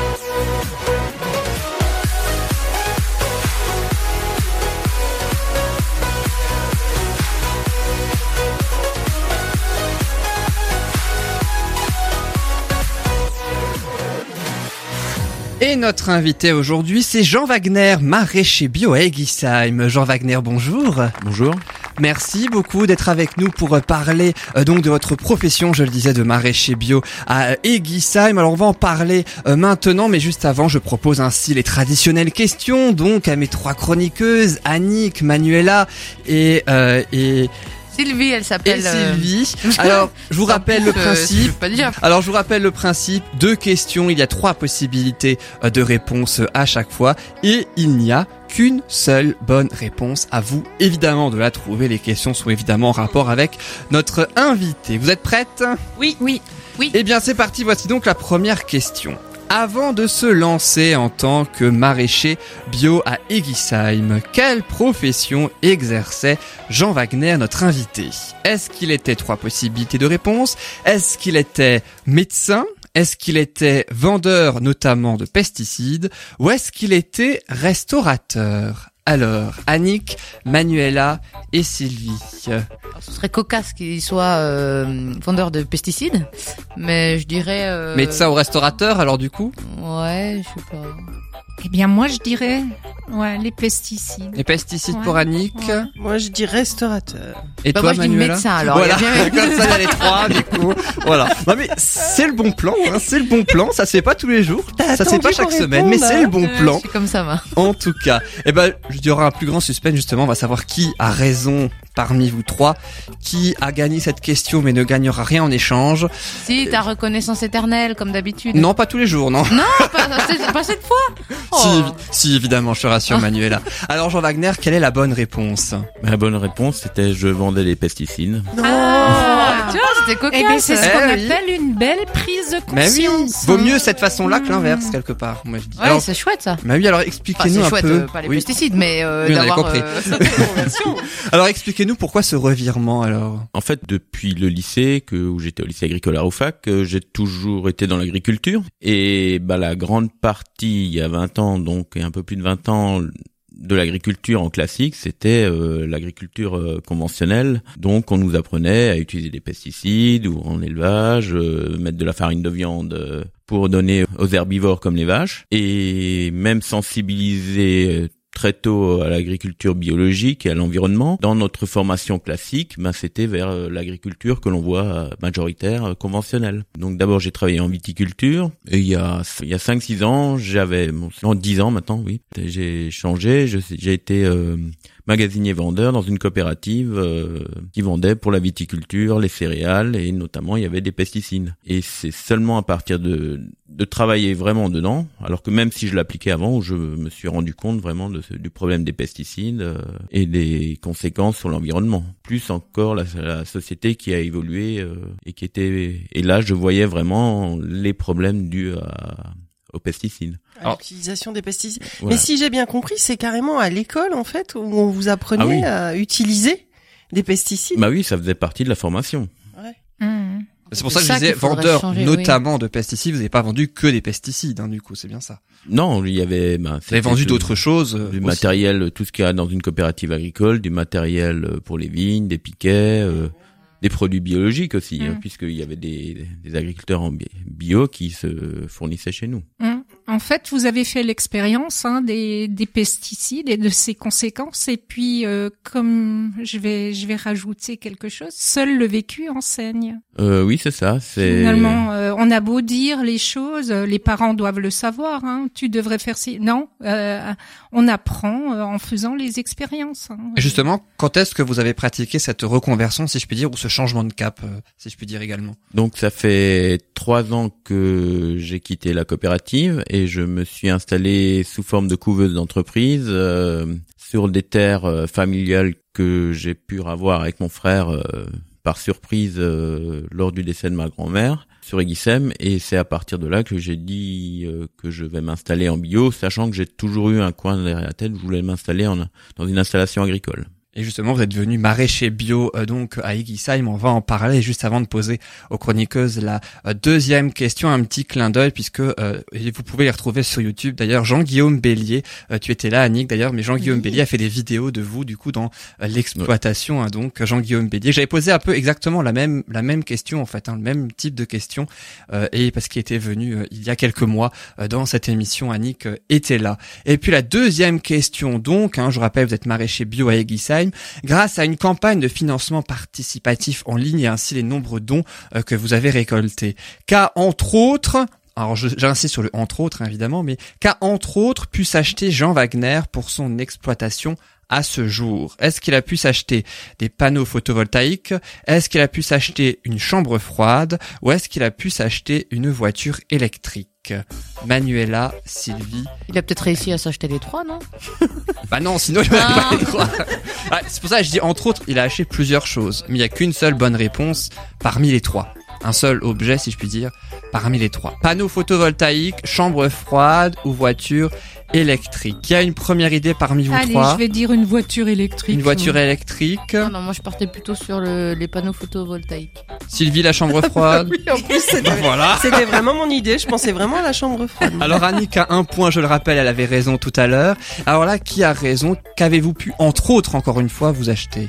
Alors pour l'instant, c'est sur les trois là, c'est la chambre froide qui Ah est. oui, Sylvie. Enfin, je l'ai pas acheté puisque je le l'ai fait faire, enfin, avec un charpentier. C'est rigolo puisqu'elle est en terre paille. Elle est dans une grange qui est exposée plutôt nord et avec des murs épais. Donc, on a profité déjà de la situation de la grange et on a rajouté euh, terre, paille, bois euh, et on a travaillé avec un ami Christian Zer euh, qui est charpentier à Ecobois. Et pour la chambre froide, c'est pour le trucage des légumes, hein, c'est bien ça que vous l'avez. Voilà, c'est le stockage des légumes et voilà. Et pour euh, les transporter, c'était pas une voiture électrique, c'était une camionnette. Euh, du coup, Voilà. vous avez pu vous acheter. Et Pour l'instant, j'ai une camionnette. Et les panneaux photovoltaïques plus une éolienne, c'est en cours de projet. voilà, ça n'est pas encore, Ah, mais vous avez pas complètement tort. si, un peu pour l'instant. En tout cas, mais c'est en projet, c'est en étude, hein, donc. Et on vous souhaite en tout cas que euh, que ce soit euh, ainsi euh, réalisé. Alors, vous êtes maraîcher bio, euh, donc à Egisheim. On peut acheter du coup vos légumes. euh, Alors euh, actuellement, je je suis sur le marché de Orbel le mercredi matin et le samedi matin, et depuis peu à Ribeauvillé le mardi soir. J'habite Voilà. à Ribeauvillé depuis peu, trop cool. Ah bah voilà. Eh ben voilà, maintenant tu sais quoi faire, Manuela. Voilà. Euh, du coup, tu veux. C'est les, les mardis soirs, hein, c'est ça? C'est les mardis soirs. De Les quelle heure mardis à soirs. quelle heure? De 16h à 19h, c'est le marché paysan bio à Ribeauvillé. Voilà, c'est ça. Ah. Voilà. Ah. Merci Manuela. Et puis je crois que vous produisez vos fruits et légumes aussi dans, en agroforesterie, c'est bien ça? Alors c'est l'objectif, hein, puisque euh, j'ai planté des arbres, mais il faut attendre qu'ils poussent. Donc euh, l'objectif, c'est utiliser euh, le principe de l'agroforesterie. Si vous allez tout simplement en forêt, vous regardez actuellement dans la chaleur, ben, le sol est encore frais et humide. Donc on, on s'inspire de ça. Donc j'ai commencé à planter des haies avec Evive d'Alsace. Déjà, faut savoir que le champ que j'ai pris, c'était un champ de maïs et il est au milieu du maïs. Donc quand on parle euh, de reconversion, c'est-à-dire euh, on part de rien. C'est-à-dire il n'y a pas de matériel, il y avait pas de matériel, il n'y a pas de bâtiment, il y avait juste un puits et un champ. Vous aviez juste le terrain quelque part du coup. Voilà, bien c'est ça. Et combien d'hectares ou euh, de, Alors de surface euh, il y a une parcelle que j'exploite actuellement de 1 hectare 20 et une que j'ai depuis novembre de 2 hectares, mais là pour l'instant il y a des céréales et aussi c'est un objectif euh, durant la conversion de 3 ans pour passer en bio de faire revivre le sol en Ouais, mettant un mélange de de céréales euh, et de légumineuses. Parce que la culture du maïs, elle, euh, elle rend le sol euh, Euh, complètement. bah, c'est pas la culture du maïs, c'est que si on fait maïs sur maïs, donc il y a un dérèglement de, puisque c'est comme si on mangeait toujours la même chose. À un Mm. moment, euh, notre organisme, et ben le sol qui est vivant, hein, qui est quelque chose de, de vivant, ben c'est pareil. Et ensuite, ben on a mis que s'il y a eu que des apports de d'engrais euh, ammonitrate, euh, d'engrais chimiques, on, on tue le sol, on l'appauvrit et on le tue. Il est plus vivant. Et c'est notamment par euh, une association qu'on vient de créer qui s'appelle à plusieurs maraîchers, qui s'appelle euh, Maraîchers Sol Vivant, où on se base euh, sur l'importance de faire revivre le sol et qui permet ensuite de... de- Mais bon, ça c'est les cas, on est dans la théorie, après chacun on a notre pratique, des remises en question, des selon ce qui arrive, puisqu'on est quand même dans une découverte. euh, quand on parle de non-labour, ça veut dire c'est une remise en cause de 10 000 ans d'histoire de l'agriculture. 10 000 ans? Euh, oui, puisque le labour, euh, voilà, c'était dès les premiers. euh, Et quand vous dites justement euh, pour les terres, c'est évidemment en bio pour vous, c'est ça? C'est en bio, donc soit euh, bio, voilà. hein, donc, Depuis cette année, je suis en bio. La conversion a été a duré trois ans et là je suis Et là vous êtes bio à 100% du coup. à c'est un- 100% euh, chez Ecocer. Et quelle est l'importance du bio selon vous D'un point de vue environnemental, alors c'est vrai que on s'approche toujours à dire euh, il faut manger bio pour soi, Mais on a pu constater, d'ailleurs dernièrement, euh, on l'a vu à la foire EcoBio et puis la campagne de, sur les analyses de glyphosate euh, que, bah, que Jean-Guillaume a faite, euh, Oui. qui lui pourtant fait très attention, bah, il a du glyphosate dans le sang, donc euh, voilà, on, on l'a ça de toute façon, euh, quel que soit où on est, euh, on l'a. Maintenant, bah, il faut changer les choses pour les générations futures. Et l'importance de travailler sans bio, sans produits chimiques, c'est de D'assainir. d'assainir et puis de, de transformer les choses, euh, arrêter d'avoir du maïs euh, qui est autant pour euh, les pare-chocs de voitures que faire du plastique que pour nourrir les gens et revenir. C'est ça l'importance du bio plus que actuellement d'être en bonne santé. Je pense que maintenant nos molécules on les a. Et vous parliez justement du, du glyphosate tout à l'heure. Vous-même, vous avez été touché par le glyphosate, vos terres. en Oui, tout cas. alors ça, non, enfin pas mes terres. C'est, j'ai loué une serre horticole sur euh, pour six mois pour commencer l'année dernière euh, euh, sur Vettelsheim, donc c'est pas mes propres terres. Donc euh, on avait commencé à faire des plants de tomates, etc., etc. Et donc c'était la saison dernière. Et à un moment, bah il y a eu un problème, euh, des taches blanches. euh, et en fait, on arrosait par l'eau de pluie qui était récupérée dans une cuve. Et en fait, il y avait, après analyse, il y a eu de, on a constaté que il y avait du glyphosate de dans cette eau de pluie. Le glyphosate, en fait, c'est quoi? C'est une, euh, c'est une bactérie? C'est quoi? Alors, le, non, le glyphosate, Ah. c'est une molécule chimique qui sert à désherber. C'est le Roundup. euh, le nom Ah, ok, d'accord. Ok, Voilà. ok. Ouais. Alors, est-ce que c'était intentionnel ou pas? En tout cas, on a porté plainte, il n'y a pas eu de suite. Parce que les taux étaient quand même élevés euh, pour dire que c'était pas euh, quelque chose d'accidentel? Ça venait pas de la pluie? Euh, non, c'était trop élevé pour que... Ouais, On pour que en- ce voilà, soit justement euh, Oui, parce qu'on parle de la pluie charge de l'eau Bah oui, oui, c'est pour ça. Ouais, de- En ouais, fait, ouais, euh, d'un point de vue par la pluie, des molécules, non, c'est plutôt par l'air. Quand il y a des traitements, là, on peut, on est touché. Mais la pluie, bon, elle ramène tout, que ce soit le glyphosate ou autre, ou toutes les molécules chimiques. Elles sont... Mais voilà, on je pense que c'est plus par. euh, D'ailleurs, le, on le dit dans les formations que les, à la fin, il y avait quand même des formations euh, avec des certifications de phyto. C'est-à-dire que moi, pour vendre un, des produits, on a dû faire des formations qui étaient des principes de prévention. Euh, là où on inhale le plus, c'est pas par la, la bouche, euh, c'est essentiellement euh, par la peau. Ah, Donc la pollution de l'air La pollution de l'air, euh, Qui, euh, les molécules chimiques, voilà. entre dans notre corps Il y a par les un- pores par de la, la, peau. respiration quoi. et par les pores de la peau. La peau ouais, par la respire. respiration. ouais. Oui, donc en fait, on peut Voilà. faire toute attention Voilà. à tout si on veut pour rester en bonne santé. Quoi qu'il arrive, on sera quand même toujours touché. exposé. On sera toujours exposé et c'est pour ça que maintenant le but d'aller en bio, c'est de commencer à changer les choses. Oui, oui. Mais je pense que pour notre génération, euh, voilà, c'est fait. Il faut Oui, penser aux générations futures. Oui. Voilà. Donc la génération voilà. prochaine, que tout sera entre entre guillemets rentrera dans l'ordre entre guillemets. bah, on évidemment. espère. Parce On que. Oui, mais il faudrait que tout le monde s'y mette pour ça. les, Oui, les voilà, sols, on les tue. Oui, oui. les vrai. sols, on les tue. euh. La terre est vivante.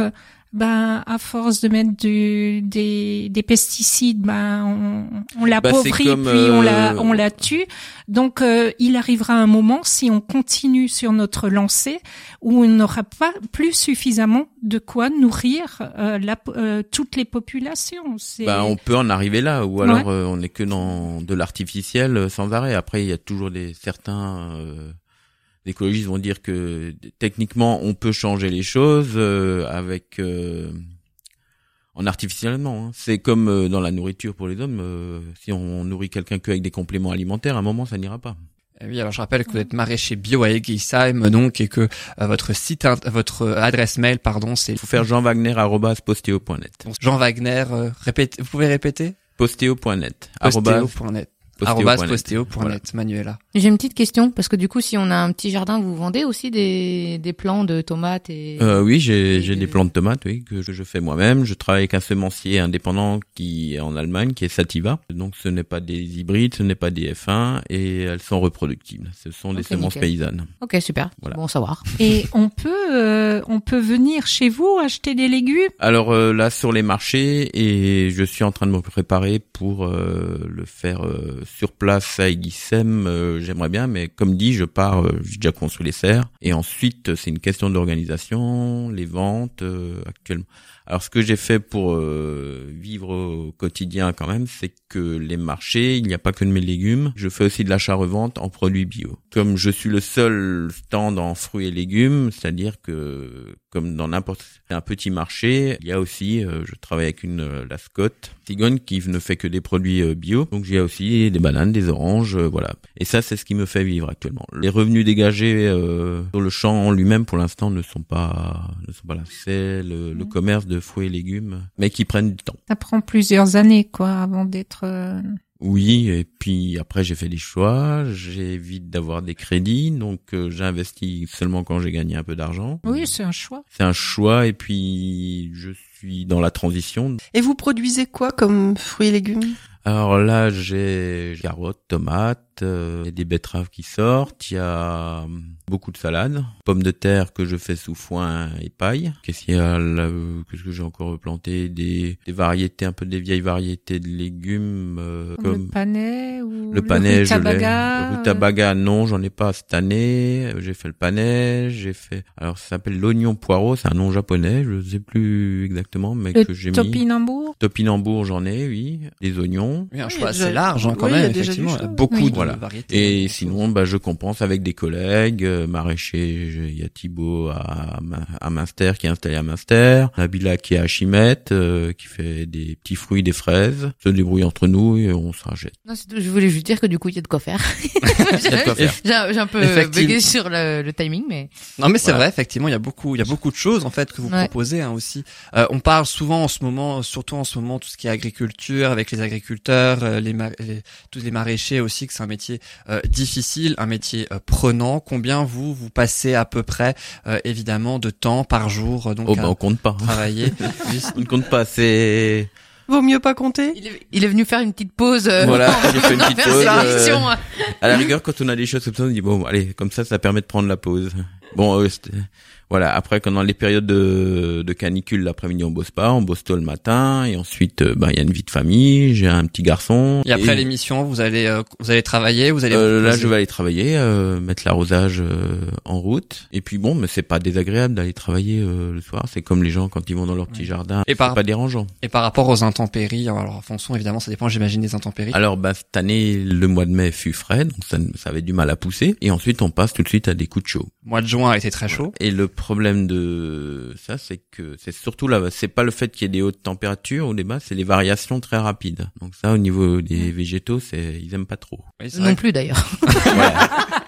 Euh, bah, il y a le dérèglement, on voit que c'est de plus en plus chaud. On se demande euh, si je vais pas planter des orangers dans d'ici quelques années. Peut-être, et des voilà. citronniers, bah pourquoi pas. J'ai fait des tomates de plein champ. J'ai vu que j'ai pas de problème de maladie. En fait, à XM, surtout au niveau des champs, bah, sur la région de Colmar, on est quand même dans une des zones en France où il pleut pas le moins. Plus euh, le vent de la plaine, euh, les problèmes de maladie, je n'en ai pas beaucoup. C'est tant mieux. hein. C'est tant mieux, voilà. Alors vous êtes soutenu par plusieurs associations, hein, c'est ça dans votre Oui, voilà. dans votre projet. Est-ce qu'il y a un message que vous souhaitez faire passer aux auditeurs ou même aux gens en général, euh, d'ailleurs en ce qui concerne votre profession? Alors au niveau de ma profession, faut savoir que moi, comme pas mal de jeunes qui s'installent, on est hors cadre familial. On ne rentre pas dans les clous euh, classiques, même si maintenant ça commence à, à changer, de, du monde agricole. Donc là, il y a un soutien, euh, que ce soit, ça peut être un coup de main pour certains, nous soutenir euh, même des fois moralement, parce que on est observé par le monde agricole. Certains, moi, j'ai des bonnes relations avec les sont autour. Ils sont même, euh, ils disent enfin quelqu'un qui va retoucher la terre et qui n'est pas tout le temps sur un tracteur. hein. Même des agricoles, des gros céréaliers m'ont dit ça, qui sont tout à fait conscients de ce qui est en train de se passer mais qui sont dans ce système et puis on n'en sort pas comme ça. C'est aussi, c'est vrai que le bio est plus cher. Après, c'est une question, je dis pas c'est une question de prix, mais c'est une question quelle est la part du budget de familial que l'on met? Après-guerre, on mettait euh, plus de 50% de son budget dans la nourriture. Maintenant, on est entre 20 et 30%. Puis quand on dit que c'est trop cher, euh, quand on achète euh, des téléphones, quand on achète... euh, Oui, et puis même quand on achète euh, certains, enfin tout ce qui est gâteau, tout ce qui est euh, trucs euh, faits et tout. Alors effectivement, c'est moins cher, mais enfin, des fois, tu peux en manger plus. Là, tu manges plus cher et puis tu manges Oui. moins sain. Enfin, oui, c'est. faut regarder les produits de marque, hein, c'est c'est cher, Oui, hein, c'est c'est pas cher donné aussi, les ouais, ouais, produits c'est de clair, marque. ouais. C'est pas Ouais. forcément les meilleurs d'ailleurs, ça dépend en fonction. Voilà, c'est Pour la les santé, produits, hein. certainement pas. Hmm. pour la santé, non. Après, le goût est toujours bon. Hein, c'est Ah oui, c'est voilà. fait pour. Est-ce qu'on peut toujours faire un, un don? Je sais qu'il y avait une, la campagne de financement Euh, participatif. sur par Hello exemple. Asso, oui. Sur Hello toujours- Asso, ouais. oui. On peut toujours faire un don pour vous aider financièrement et puis on peut venir aussi euh, pour vous aider même moralement. Euh, Moralement, sur le terrain, Sur le terrain de euh, préférence, faire hein. visiter. Après, c'est vrai que là, on est aussi dans, vite dans la réalité par rapport à la pénibilité du travail. aussi, oui. Quand on dit qu'on va créer de l'emploi grâce à l'environnement, que l'agriculture biologique, encore faut-il euh, Mesurer, mesurer la l'ampleur de. Enfin, je dis pas créer de l'emploi, moi je préfère dire qu'on va créer des métiers. les vocations, qui sait. Des vocations, mais c'est vrai que les jeunes qui vont en formation, qui disent ça y est, on va s'y mettre, euh, il y en a beaucoup qui Ils se arrêtent parce que- découragent qui se découragent par, par la Ah dureté oui. du métier. Hmm. pour quand même vous aider sur Hello Asso. Hello comme le terme en anglais, hein, et puis Asso, euh, donc tout attaché. Et je rappelle que vous êtes maraîcher bio à Eguissaï. Merci beaucoup Jean Wagner d'avoir été avec Merci nous. beaucoup, oui. C'était très Oui, intéressant. C'était très intéressant. Oui. Oui. Je viendrai Très, vous voir à très. Ribeauvillé, du coup. Voilà. Vous voyez, vous avez gagné une cliente bah voilà. en venant dans l'émission et j'espère plus grâce à nos auditeurs. Merci encore. Et puis euh, merci aussi aux trois chroniqueuses, à Annick, à euh, Sylvie et à Manuela. Alors comment c'était aujourd'hui cette émission selon vous? Bah, comme d'habitude, super nul, hein. On a Oh, bien bah, rigolé remercie. encore. Non, on a super Ouais, bien rigolé, bien. des sujets super Mm. intéressants comme d'habitude, et puis Mm. enfin voilà, une bonne ambiance. Et merci à toi d'ailleurs pour l'animation aussi. Oui. Et puis merci à vous merci pour à avoir ouais. Hmm. Puis merci à vous trois aussi pour avoir interagi aussi, puis pour votre euh, bonne humeur. Sylvie et Annick, alors, hein, comment c'était? Écoute, très bien. Vivement Euh, la prochaine fois. oh, un petit peu de besoin. Bah oui, puis on, a, et puis on a déjà nos chroniques toutes prêtes pour la Bah prochaine oui, fois, puisqu'on n'a pas pu tout dire aujourd'hui. Finalement, euh, on, on- on a voilà, on a déjà de quoi dire pour la prochaine fois. Mais j'avais dit, Yann, que les besoins, c'était quand même quelque chose. D'assez Voilà, grand, ça ouais. se règle pas comme ça. Bah raison de plus pour faire un épisode 3 du coup. le mois prochain, ce sera dans 3 semaines. Hein, toi Annick, donc que tu participeras à euh, l'émission. Manuela, ce sera dans 2 semaines, un petit peu plus rapproché. Et toi Sylvie, c'est dans 4 semaines. Merci en tout cas à toutes les trois. Merci aussi aux auditeurs pour euh, euh, nous avoir euh, écoutés. Encore merci à vous Jean Wagner, notre invité. Et puis évidemment, vous pouvez retrouver l'émission en podcast et aussi la semaine prochaine, même jour, même heure, dans Bulle de Bonheur. Et n'oubliez pas également la page Facebook de l'émission Bulle de Bonheur. Merci à tous, excellente fin de semaine et à la semaine prochaine. Salut. Au revoir Salut. à tous.